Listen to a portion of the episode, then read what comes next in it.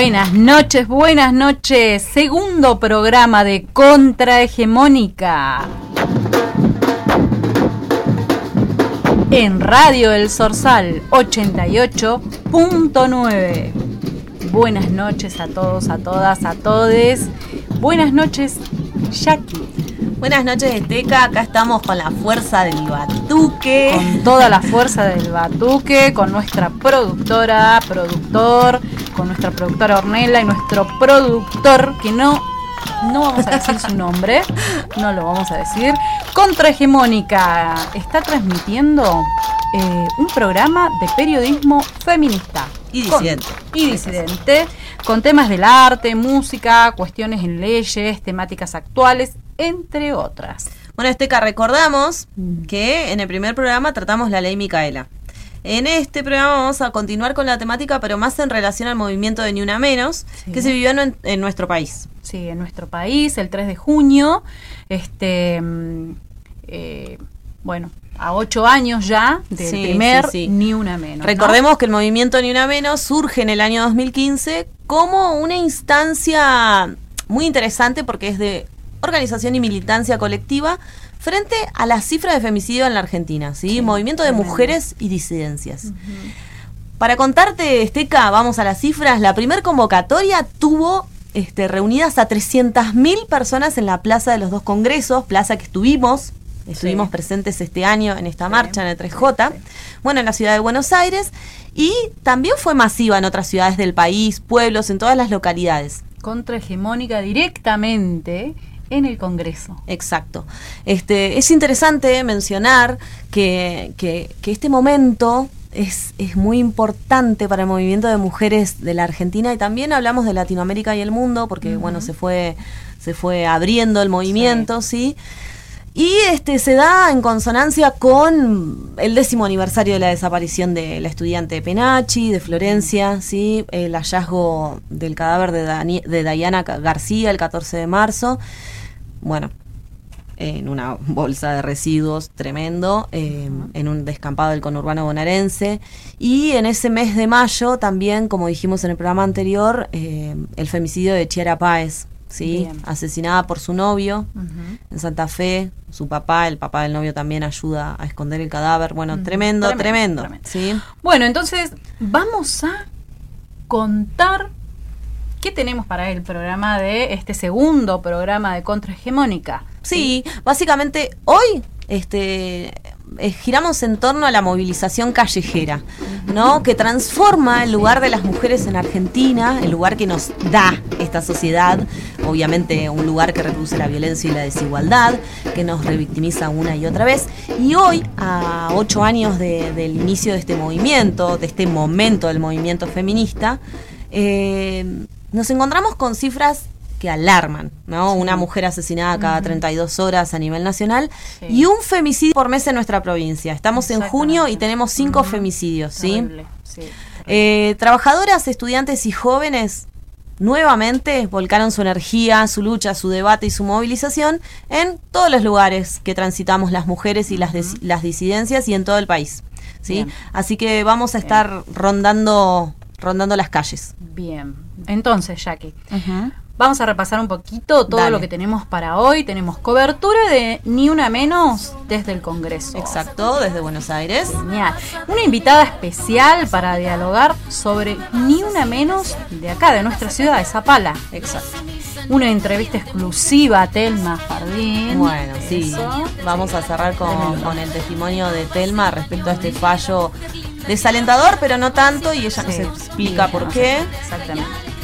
Este, bueno, vamos a tener activismo gorde desde la calle con activistas del conurbano. Sí.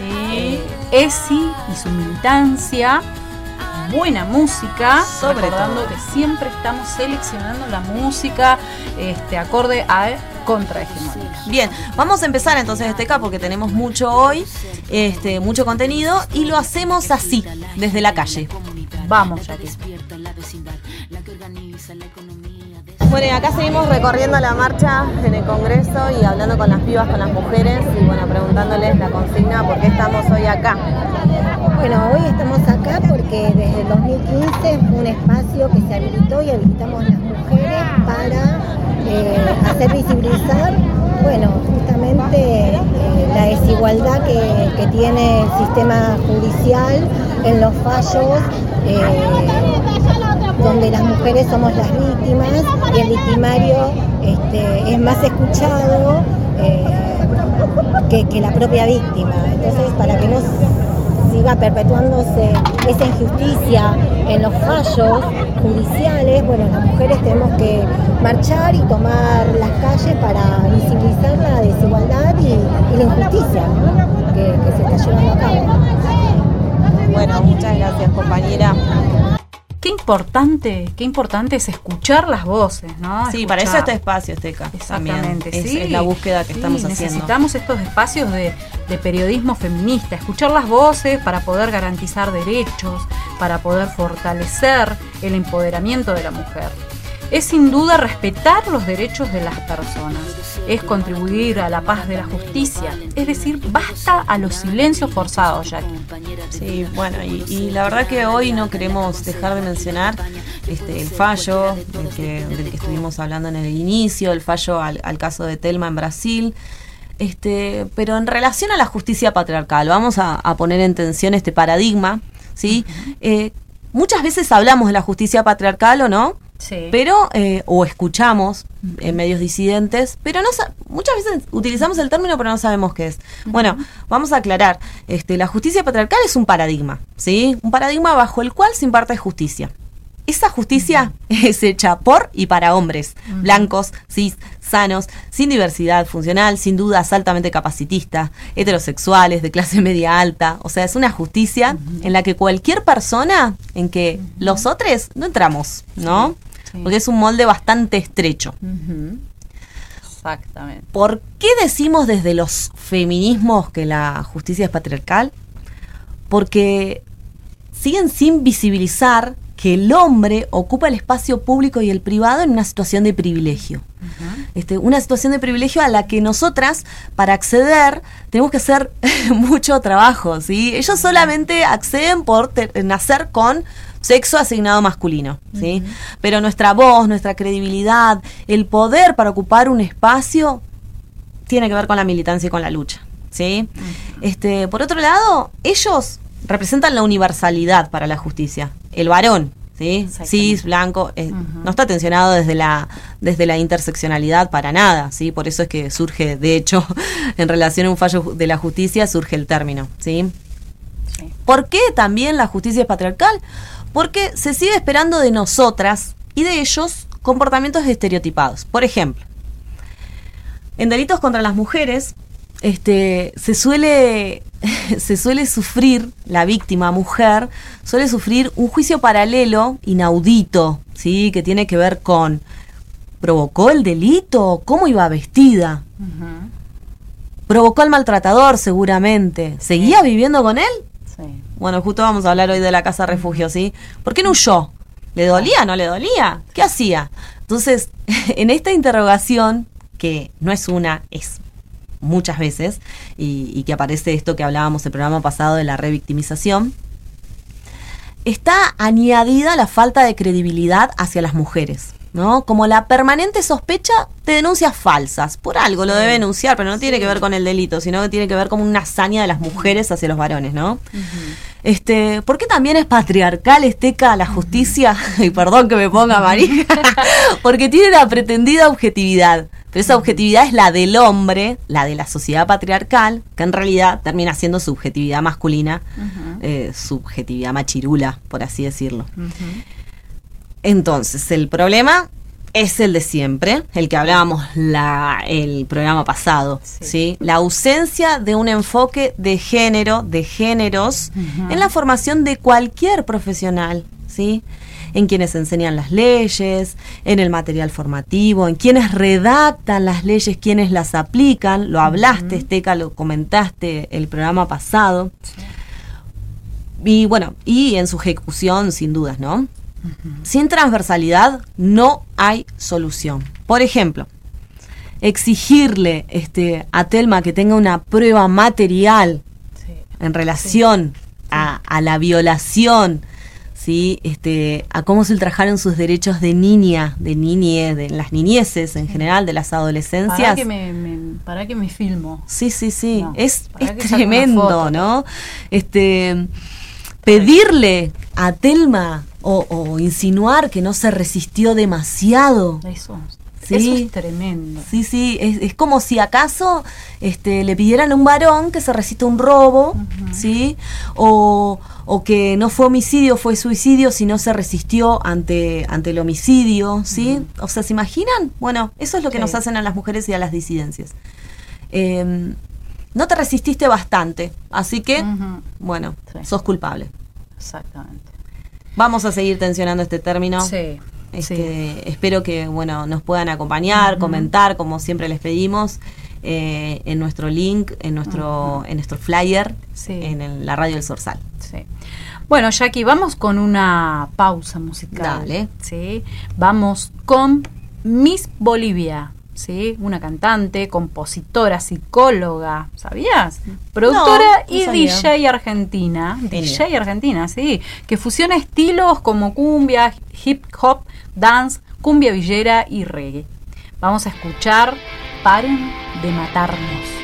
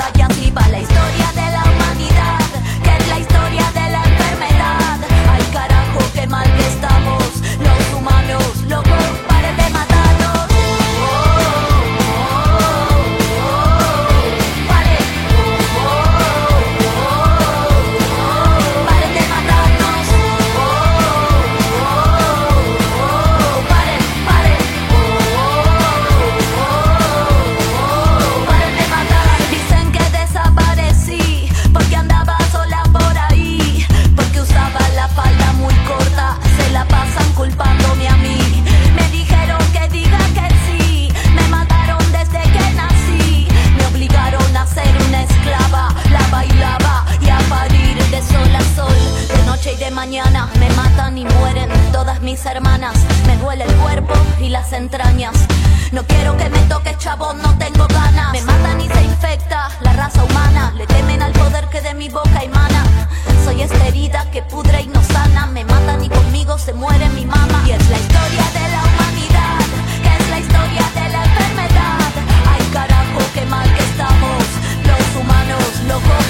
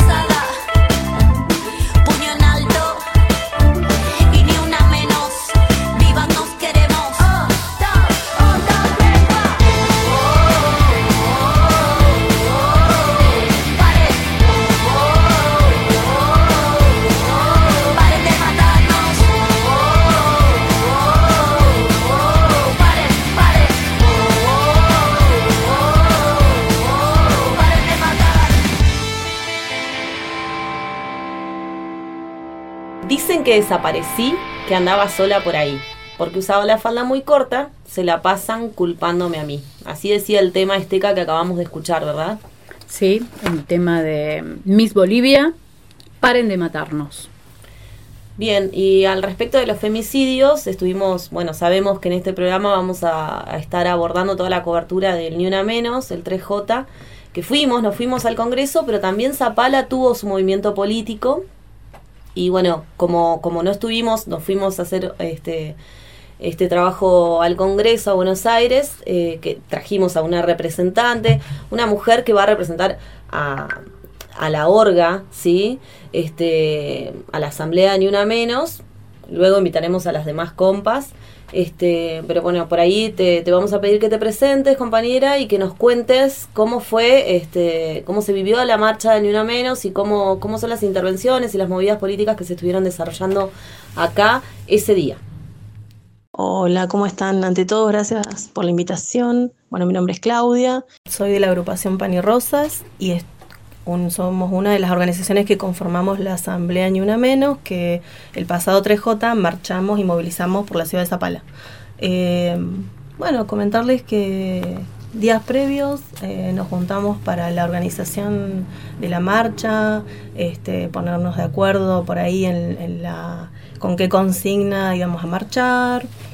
Eh, las agrupaciones que conformamos la Asamblea Ni Una Menos somos en este momento eh, el Plenario de Trabajadoras, eh, la agrupación turquesa, eh, el FOL y el Frente Popular Darío Santillán, eh, Corriente Plurinacional y algunas chicas independientes que también se han acercado. Sí, por ahí, Clau, está bueno mencionar que se abrió, digamos, la, la invitación a que participemos para organizar las actividades ¿sí? de Ni Una Menos. Sí, fue una convocatoria uh -huh. abierta, eh, días previos para la organización y para poder participar, es decir, siempre podemos participar, es decir, las mujeres participamos de la marcha y de las movilizaciones abiertamente, pero para la organización en sí eh, proponemos ese espacio de debate para uh -huh. poder este, incluir demandas o qué sé yo, debatir cuestiones eh, que nosotros queremos eh, reclamar en las calles movilizadas eh, como todos los 3J o en cada situación del 8M, etc.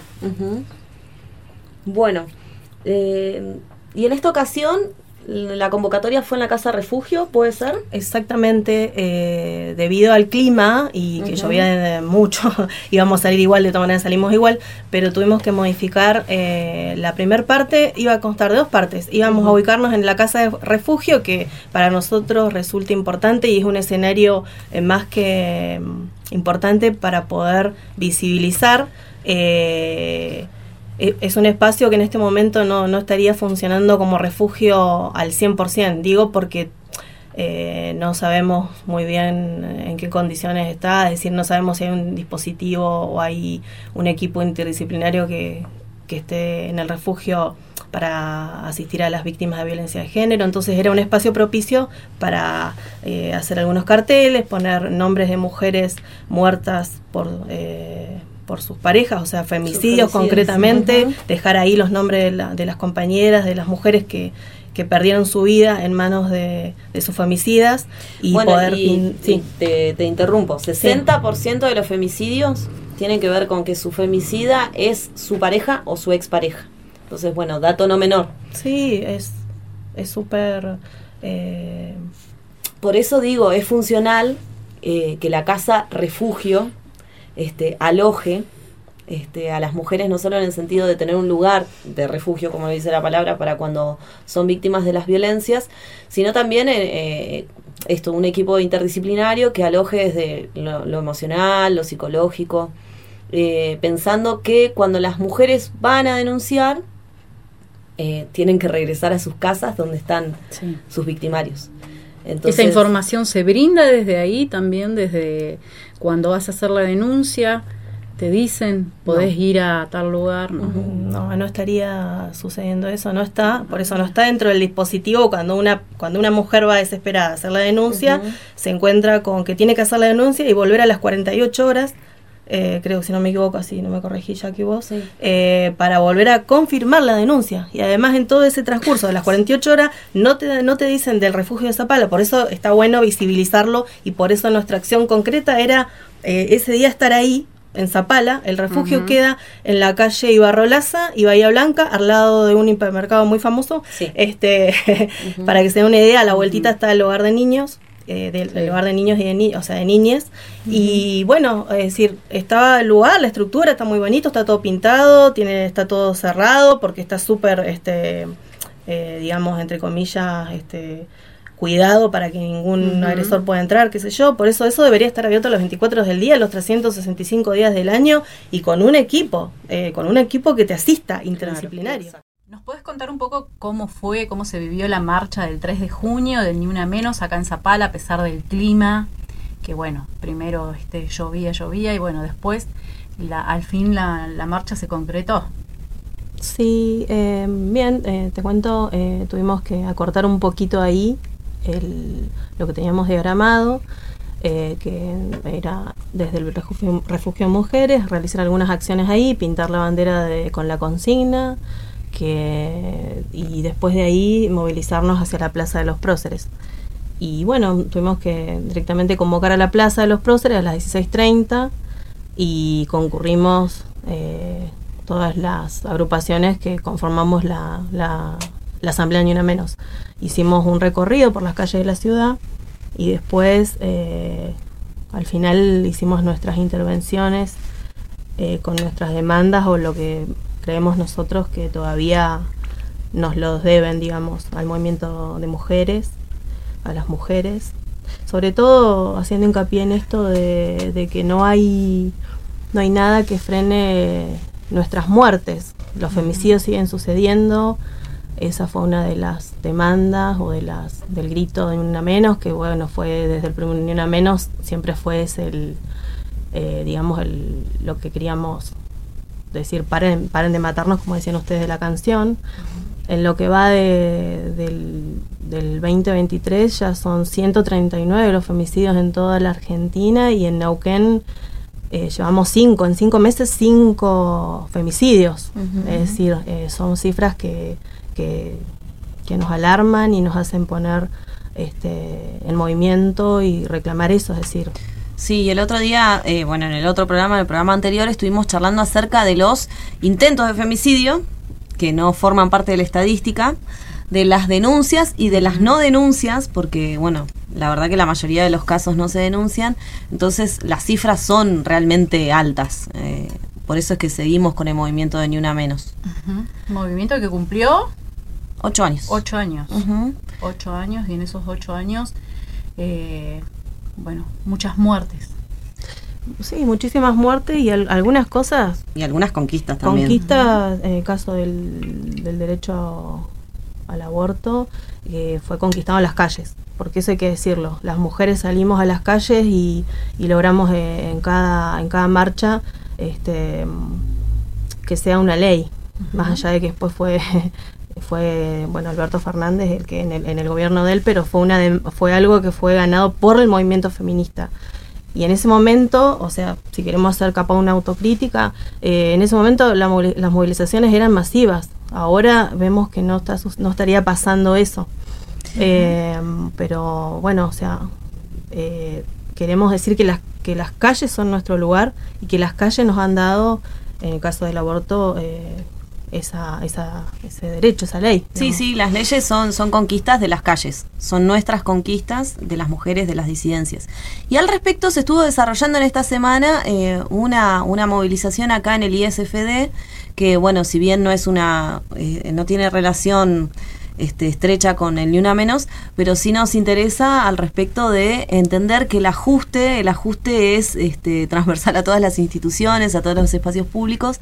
Eh, esto del presupuesto eh, en relación a, a- al género, a los géneros y también a educación en este caso, ¿no? Porque estuvo estuvo el Instituto de Formación Docente con algunas situaciones edilicias que recordando con algunas compas, este llevan más de 20 años, todos los años, todos los inviernos, este nos encontramos con estas con estas situaciones y este los y las estudiantes se movilizaron con la consigna de no más parches.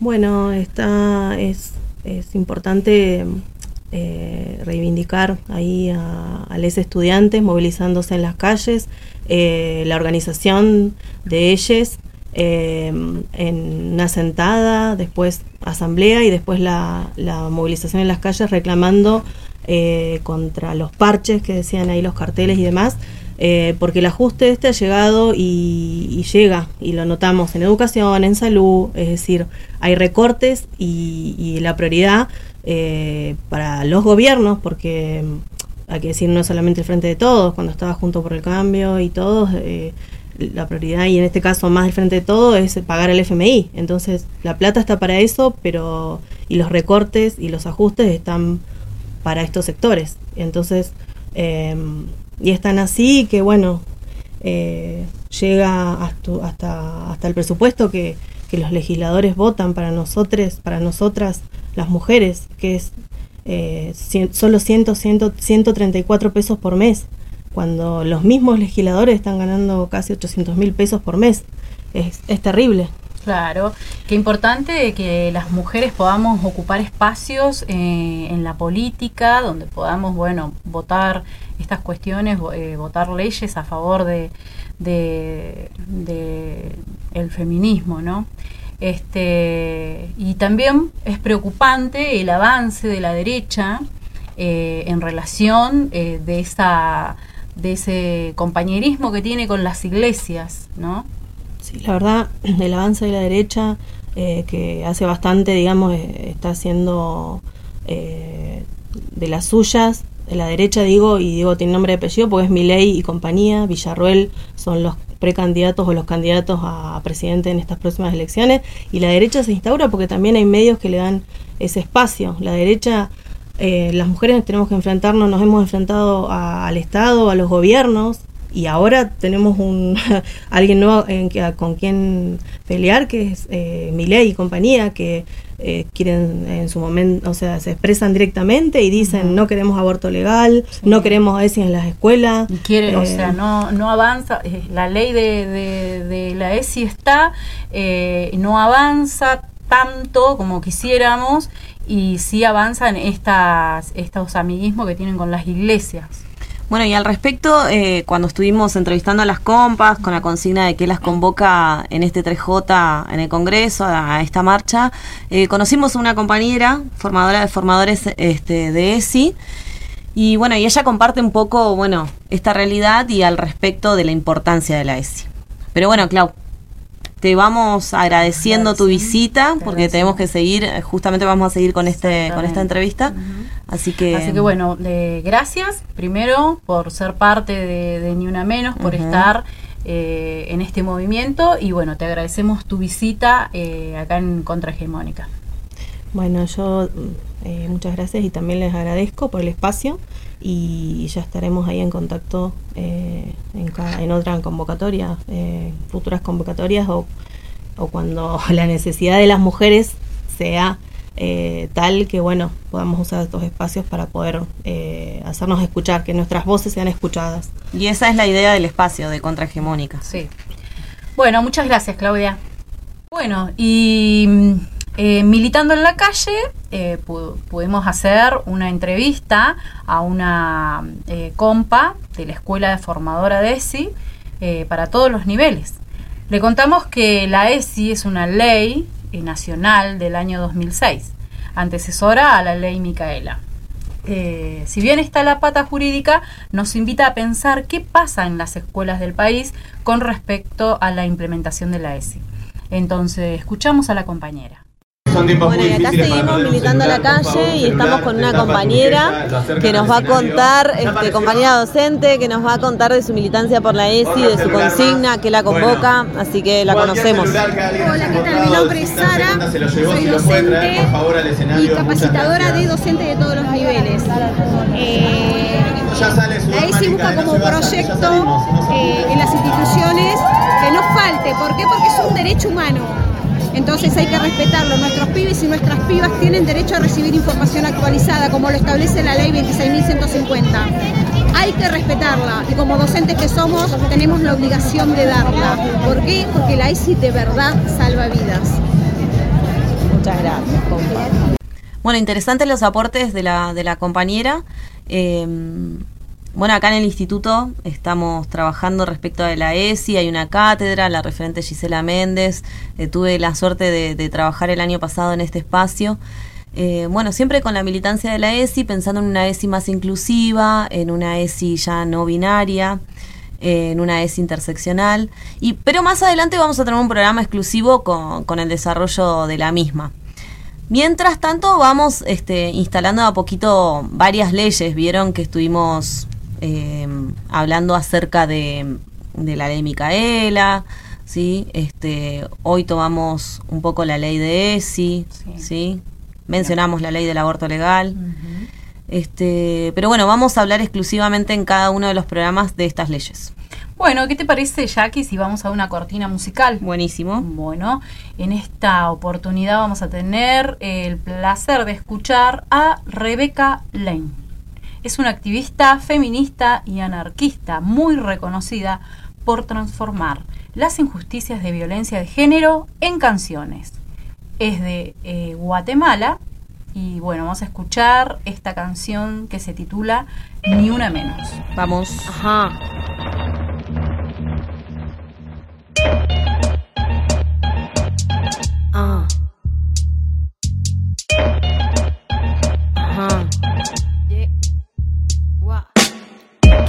Tener cosas dulces que escribir, pero tengo que decidir y me decido por la rabia.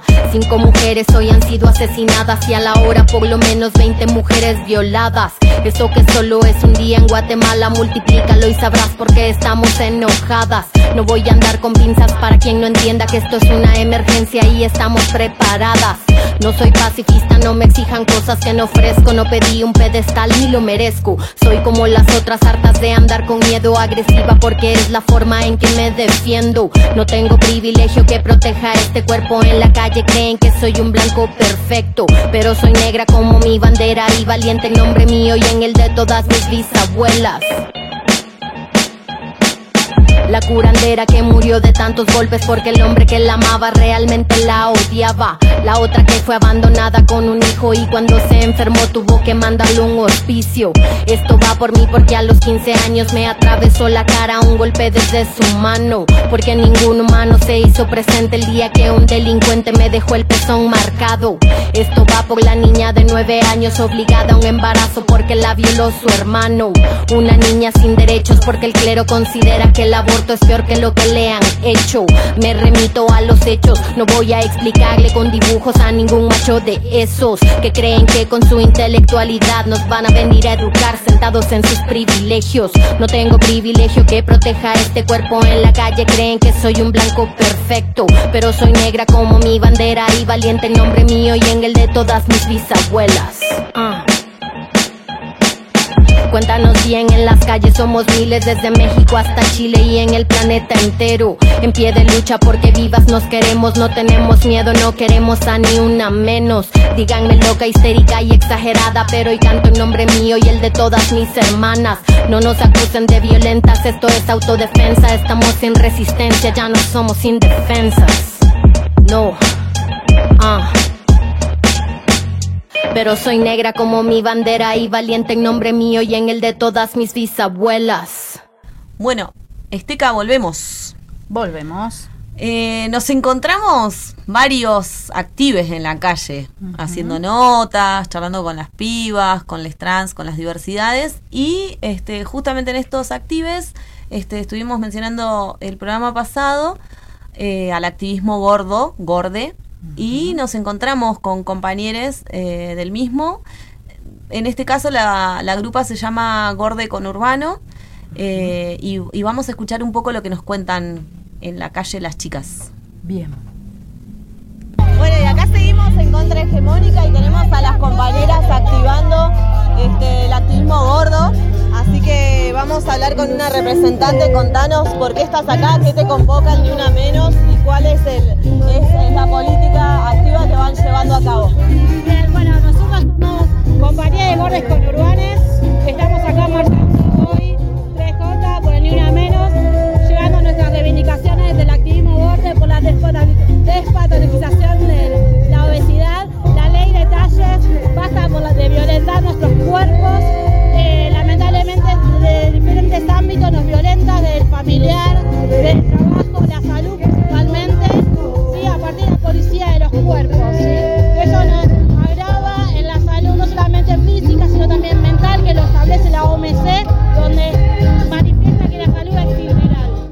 Escuchábamos recién a, estas compañeras del activismo gorde, del, del conurbano, eh, entrevista que hiciste, Jackie, en, en, el Congreso. Sí, en la calle. Y escuchamos eh, a diario expresiones que denotan la falta de empatía y respeto hacia los cuerpos gordos, ¿no? El rechazo y la discriminación a la gordura están presentes en la sociedad, pero hay personas dispuestas a erradicarlo. Muchas veces se relaciona la gordura con un problema de salud, ¿no es cierto? Sí. Eh, que no todo cuerpo gordo está enfermo este movimiento busca justamente desestigmatizar y eliminar los prejuicios en torno a los cuerpos. Por otra parte, el activismo tiene eh, la intención de resguardar la psiquis de las personas, generando solidaridad y cooperativismo entre ellas. Eh, la discriminación es un golpe a la autoestima que genera ansiedad, complejos y posibles trastornos alimenticios. Bueno, respecto a la discriminación, la más notoria, bueno, se ve justamente en la vestimenta, esto de que no todos podemos vestirnos como querramos, es, eh, vestirnos como queremos es un privilegio, y para eso hay una ley, la ley de talles esteca, ¿sí? este, el activismo gordo lucha, seguimos con estas conquistas, contra la policía de las tallas, desafiando estos estereotipos estéticos y de salud asociados a la gordura. Esta ley es la 27.521, se reglamentó justamente en el año 2021 y crea un sistema único normalizado de talles de indumentaria que regula la fabricación, la confección, la importación y la comercialización de todas las prendas en nuestro país. Este, sin embargo, bueno, como todas las leyes, aún estamos en proceso de verlas esas leyes, verlas implementadas en las calles. Claro, eh, justamente tengo una, una amiga que, que está ah, este, haciendo venta de ropas y le digo, ¿no tenés talles más grandes? Y me dice, no, porque justo invertí cierto dinero y bueno, eh, ya talles em, especiales son más caros. Sí, llamados, mal llamados talles especiales. Exactamente. son talles. Este bueno, pero a pesar de todo esto, digo, hay cuestiones positivas para rescatar, ¿no?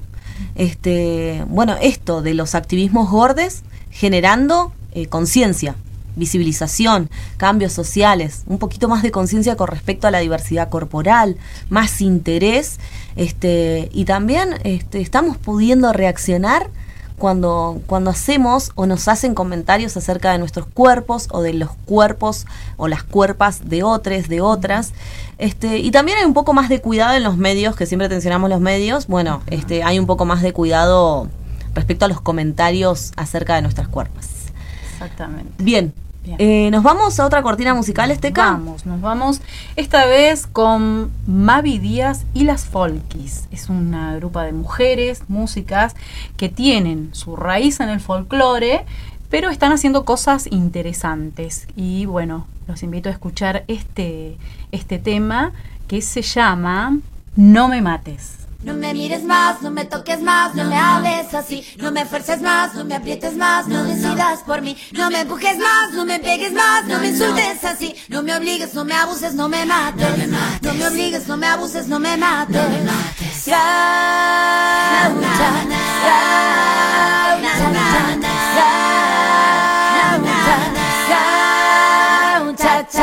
No me riñas más, no, me calles más, no me llames así. No, me pidas más, no, me quites más, no me explotes así. No, me mientas más, no me asustes más, no me trates así. No me obligues, no me abuses, no me mates. No me obligues, no me abuses, no me mates. No me mates.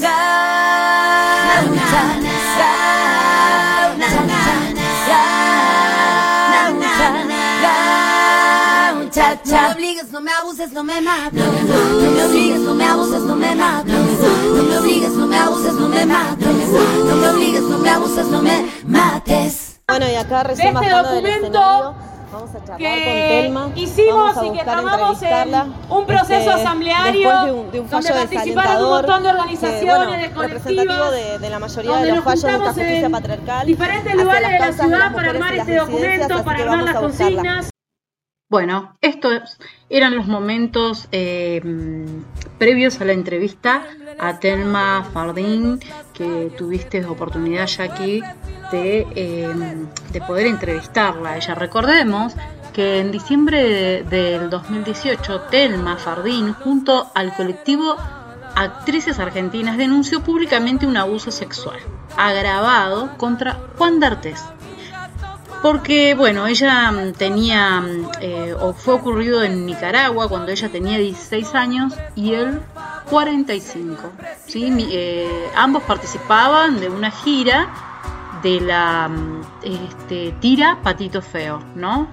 Eh, bueno, recordando eso.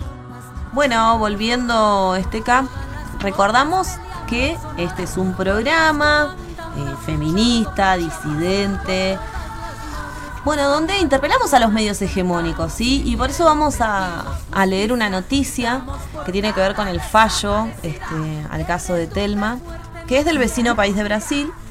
Este, bueno, y se titula así. ¿Qué dice el fallo de la justicia brasileña que absolvió a D'Artes el futuro de la causa y la amenaza de Burlando? Bueno, este, este titular corresponde a, un, a una noticia de TN, ¿sí? Em, donde los medios hegemónicos celebran. Ahora, ¿qué dicen las feministas? Bueno, en el mejor de los casos, ¿no? Este, por fin D'Artés libre, eh, D'Artés puede volver al país, D'Artés puede ejercer su profesión. Bueno, ya, ya directamente el titular eh, menciona como un fallo, como un fin, ¿no? Como un fin de la causa, como una determinación respecto bueno, a, la situación de D'Artes. Y continúa así. Se determinó en primera instancia que existe duda, en comilla, sobre la ocurrencia de la violación a Telma Fardín. Bueno, sin dudas, tendencia del medio a dudar, no solo, no solo el fallo, no solo la justicia patriarcal brasileña y la nuestra, la Argentina, duda del testimonio de, Telma, sino también los medios instalan la duda, ¿no? Este, instalan esto como ocurrencia de violación. Y continúan, no, no, no basta con esto, continúan diciendo lo siguiente. La versión de la víctima no fue consecuente en cuanto a las relaciones carnales, ya que durante más de nueve años este hecho fue omitido en pocas denuncias hacia personas de su confianza. Bueno, y acá es donde Telma en el palco nos habla de la prescripción y de la justicia mentirosa, ¿no? Porque nos dicen que no prescriben los casos este, que, que, nos sucedieron años atrás, pero sin embargo nos piden pruebas materiales este caso. ¿sí? Exactamente. Nos piden audios, nos piden videos, nos piden testigos cuando sabemos que quienes abusan de las niñeces, de las adolescencias, de las mujeres y vulneran nuestros derechos, justamente se cuida muchísimo para que no haya pruebas. No alcanza con el testimonio. No alcanza. No alcanza con el no es no. No, alcanza. Descreen de nosotras. Sí. Así que bueno, este, Jackie, vamos a, escuchar esta entrevista que, tuviste la oportunidad de hacerle a Telma eh, allá en el Congreso, en la marcha del 3 de junio. Este, escuchamos el audio. Bueno, y acá estamos recién bajada del escenario mayor de, esta, de este 3J que nos convoca con Telma. Este, que bueno, quizás el fallo hoy nos desalienta un poco, pero bueno, queremos escucharte, Telma. Hola, bueno, hola a todos ahí. Eh, vecinos, yo soy rionegrina, soy de Bariloche. Eh, sí, el fallo es desalentador, pero creo que lo que no saben es que cuando más muestran la injusticia, eh, cuando pudimos ver con mi caso, que, tiene la suerte de ser un caso visible, la verdad es que lo que permite, a pesar de que es doloroso, es seguir visibilizando una realidad. Porque si mi, fallo hubiera sido un fallo eh, satisfactorio para mí, no hubiera sido la realidad de la mayoría de las víctimas. La realidad de la mayoría de las víctimas es que en la Argentina solo el 15% de las denuncias de abuso sexual consiguen una condena, en Brasil solo el 1%, así que hubiera sido la excepción y nos hubiéramos perdido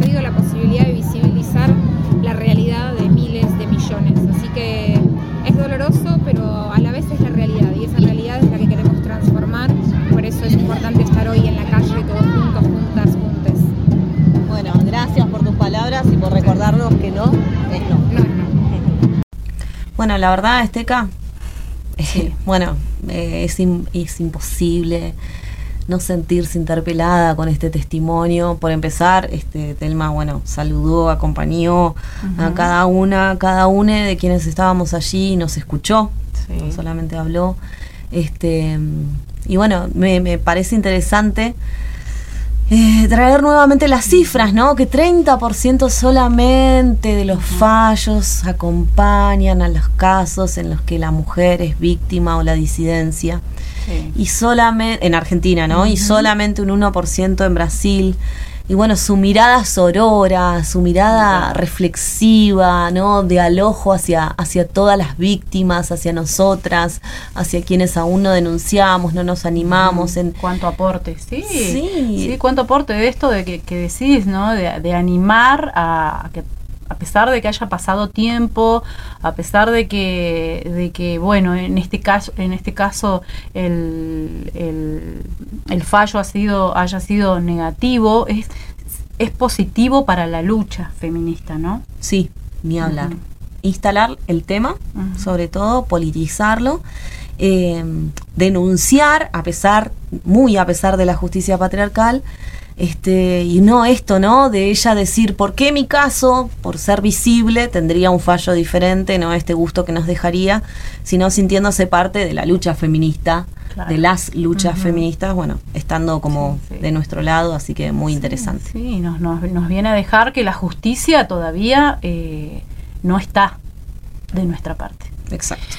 Así que bueno, vamos con una cortina musical vamos con música. Eh, esta vez vamos con Mora Navarro, una cantante, artista, productora, compositora, 24 años. Qué importante tener este tipo de, personas, de mujeres disidentes en el arte para poder comunicar, ¿no? para poder visibilizar todo, toda esta, esta, esta, esta lucha feminista solo 24 años, nacida en Buenos Aires. ¿sí? Vamos a escuchar Libres. Desayuno con otra muerta más por la TV. Que su pollera, que era fiestera, y su asesino que me voy de mi casa.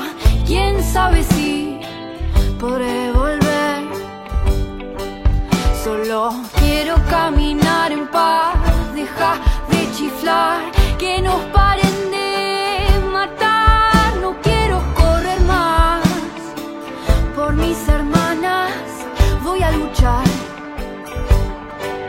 Porque vivas no quiero, libres sin miedo.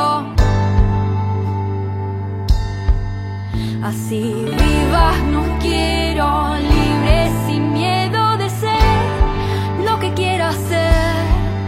Voy a vestirme como quiera, con jean o con pollera y voy a luchar por el aborto legal para que mis auroras no mueran más en manos de este sistema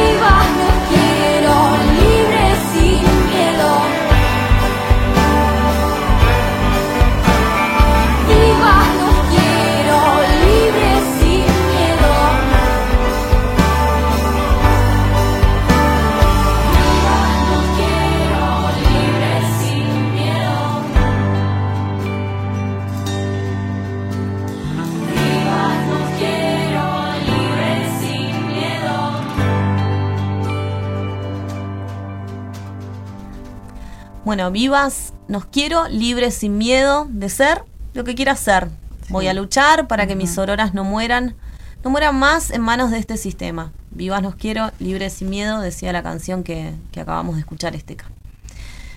Bueno, Bueno. programa intenso. intenso, un programa con todo, ¿no? Con todo, con todas las ganas, con todo este esto del batuque, Sí, del la fuerza del batuque, de la fuerza lucha. de la lucha en las calles, que es ahí, ahí donde vamos a hacer el cambio. Este y donde bueno, seguimos estando, ¿y porque seguimos con nuestra militancia presentes y también eh, en este espacio que senti pensamos y Sí. llamamos contrahegemónica bueno en eh, Radio El Zorzal.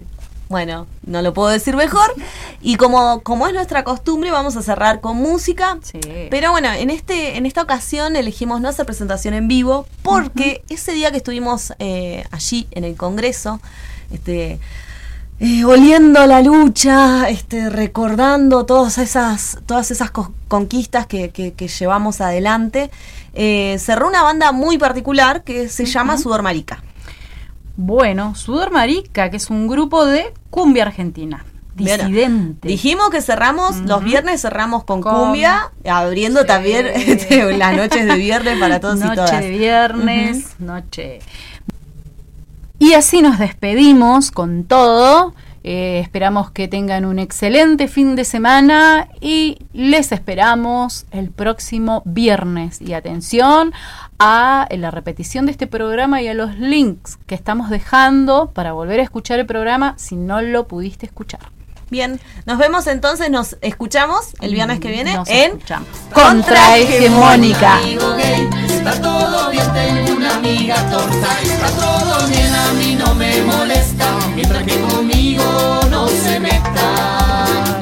Está todo bien con que ustedes se casen, pero no da que se besen en la calle. Está todo bien con que ustedes se casen, pero digo no porque raro les sale.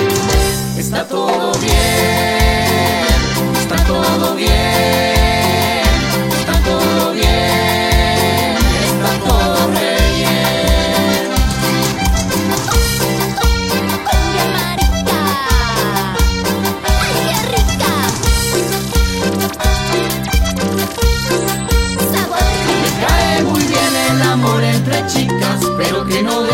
ser femeninas. Me cae muy bien y un poco me excita, pero ellas saben que me necesitan.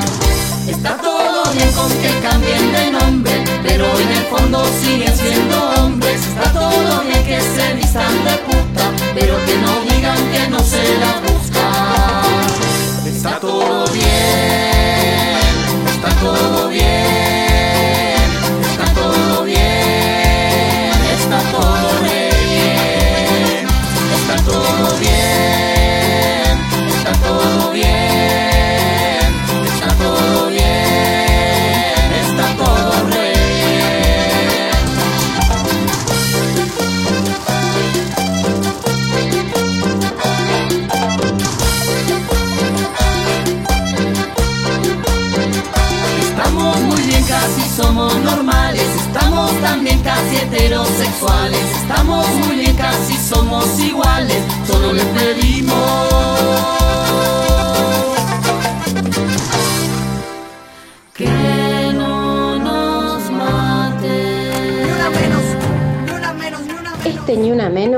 decimos. Queremos un instituto de formación docente Libre de violencias machistas. libre de discriminaciones, libre de acoso. Libre de descalificaciones. libre de insultos y agravios. libre de humillaciones. Queremos un instituto que eduque en el respeto de las diversidades y disidencias. Que cuide a las infancias, Que cuide a sus estudiantes. Que nos cuide. Que defienda la ESI. que luche por una educación amorosa. Este ni una menos gritamos. Basta de violencia machista en las aulas. Es un mensaje de la colectiva de mujeres trabajadoras de la educación Y Radio El Sorsal Socioeducativa del Instituto de Formación Docente número 13. Ni una menos, ni una menos, ni una menos, ni una menos, ni una menos, ni una menos, ni una menos.